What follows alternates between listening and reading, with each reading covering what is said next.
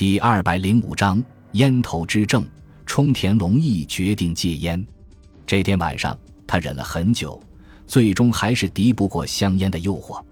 他放下手里的书，打开一包和瑞特牌香烟，抽出一支，叼在嘴上，然后点着火，美美的吸了一口，太过瘾了。香烟真是别有味道。他注视着从指尖袅袅上升的烟雾，心中不禁发出一阵感慨：夜很深了。妻子和两个上小学的女儿早已进入梦乡，书房里特别安静。冲田觉得夜晚看书无人打扰，效率特别高。他稍微歇了一会儿，又拿起刚才那本书继续看起来。他的戒烟行动显然不成功，他不时地吸上几口烟，直到香烟快燃尽的时候，才把烟头掐灭在烟灰缸里。烟灰缸里的烟头慢慢堆成了一座小山。颇具讽刺意味的是，冲田全神贯注地读的这本书叫《吸烟的危害》。这本书全面讲述了吸烟的历史和吸烟的危害。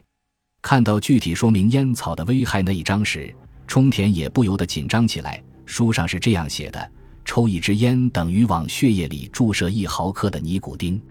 作者从这一基本理论出发。引用了很多实验资料来详细的论述吸烟给人体带来的危害，鲜明直接。最使冲田感到害怕的是吸烟对心脏的影响。抽一两支烟就会使心脏的跳动每一分钟加快十至二十次，使血压计的水银柱上升十毫米。冲田今年才三十多岁，就已经明显感到自己的心脏不舒服，总有一种未老先衰的感觉。尤其是最近，一个烟鬼朋友因患心肌梗死突然去世以后，他越发不安起来。冲田能强烈的意识到吸烟的危害，是在夜间睡熟的时候，他经常被自己剧烈的咳嗽闹醒，这显然也是吸烟过多所造成的。他专门注意过这个问题，他白天有意识地少吸烟，晚上咳嗽就好很多。冲田狠狠地下了决心，决定说什么这次也要把烟戒掉。不过戒烟哪是这么容易的事情？说戒就戒，他忍受不了香烟的诱惑。以前多次实行过戒烟计划，但甚至一天坚持下来的都没有。冲田沉思着，还是得找个强有力的办法来约束自己。要不参加个戒烟组织，过上几天集体生活？想着想着，他的手又习惯性的伸向香烟，又下意识的打着了打火机，把烟点着了。说句公道话。他做着一连串动作都是无意识的，他已经习惯了。他脑海中还在思考关于戒烟的事情。听说有一种在专家指导下过集体生活的戒烟法，可现在公司这么忙，不可能请假去参加这种训练。他为看看这本戒烟的书，把许多工作都堆到了一边。明天虽是星期天，可马上月末了，要忙着结账。他作为经理科股长，这几天正是最忙的时候。所以把工作都带回家来了。这个星期天其实还是个工作日。想到这里，冲田突然意识到自己一边在为戒烟犯愁，一边却又在抽烟。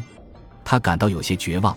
要这样下去，离成功戒烟的日子遥遥无期。多年养成的习惯，使他只要有烟就会不由自主地伸手去拿。看来要想把自己从香烟的侵害中解救出来。最好还是换一个没有香烟的环境。忽然，冲田想起有个办公旅店就在离家不远的一幢六层楼里。第二天，冲田对妻子说：“因在家里精神不集中，不能迅速的完成工作，所以想到旅店去办公。”吃完早饭，他就携带着装满文件的提包走进了旅店。冲田在六楼租了一个房间，他要实现自己戒烟的诺言。他想，如果能够熬过头一天，就可以说戒烟计划完成了一多半。为了达到这个目的，他特意花不少钱把房间租到了傍晚。他暗下决心，起码在工作搞出头绪、离开房间之前，绝不跨出房间一步。否则，一打开房门，他立刻就会跑去买烟，那样房钱也就等于白花了。为此，他还买了些面包中午吃。冲田聚精会神投入了工作之中。他在一家不动产公司工作，这家公司趁着这几年购买土地的热潮，大幅度地扩大了经营规模。后来买地的热潮退却了，但是由于公司的经营基础牢固，业务仍然在持续稳定的发展，待遇也比别的公司好，非常有发展前途。不过，冲田对这份工作并不是非常满意，因为这是一个不折不扣的家族企业，社长家族的人占据了公司的所有重要职位。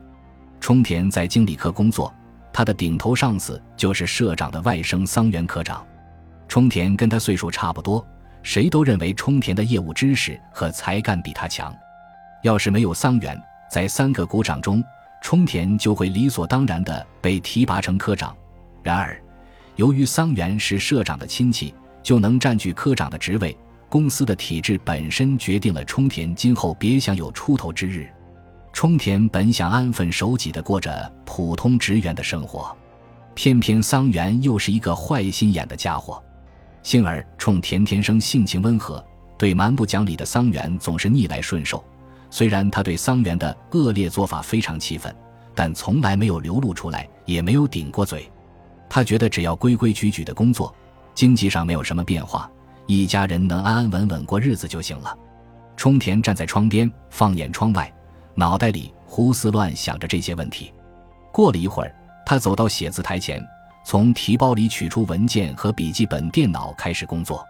也许是白天，其他旅客都出去了的缘故，旅店里静悄悄的。房间很小，屋里除了一张写字台外，只有一张单人床。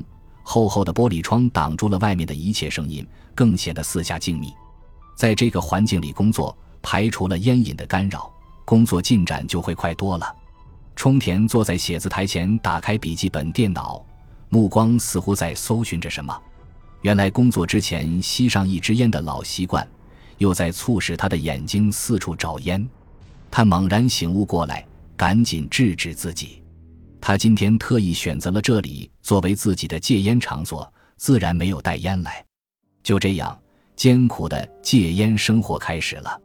他开始翻阅文件，着手工作。随着时间流逝，戒烟难言的痛苦也慢慢增加。但冲田没有轻言放弃，咬牙坚持。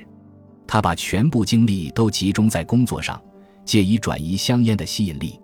在午饭时间前后，烟瘾更加厉害了。他在屋里坐立不安，抓耳挠腮。有好几次，他都想抓起钱包跑出去买烟。不过他到底是忍住了。直到傍晚了，他一支烟都没有抽。下午五点多钟，服务台打来电话，服务生说有位客人找您，是一位叫高山的先生。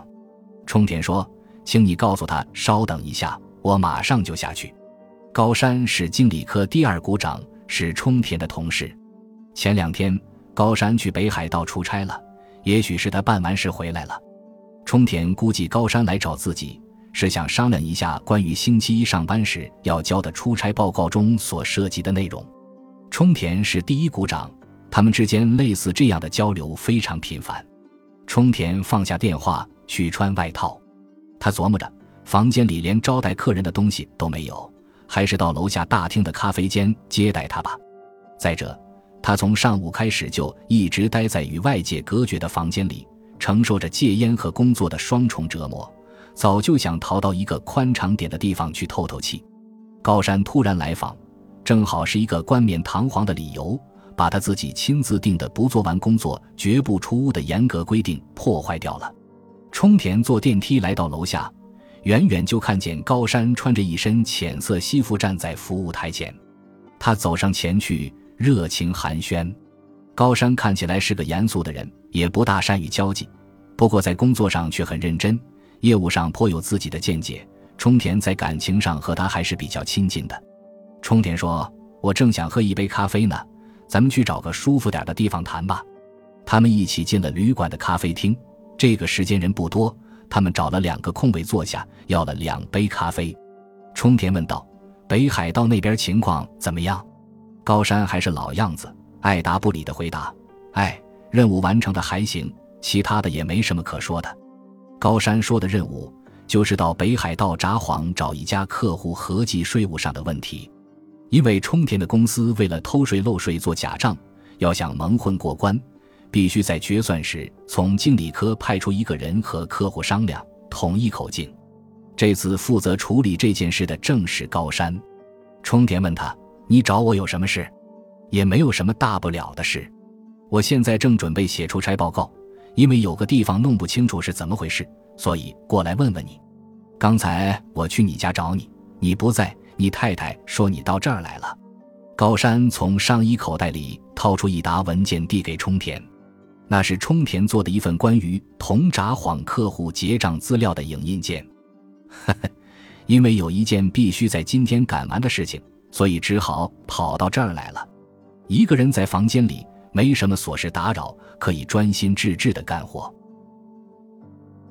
感谢您的收听，喜欢别忘了订阅加关注，主页有更多精彩内容。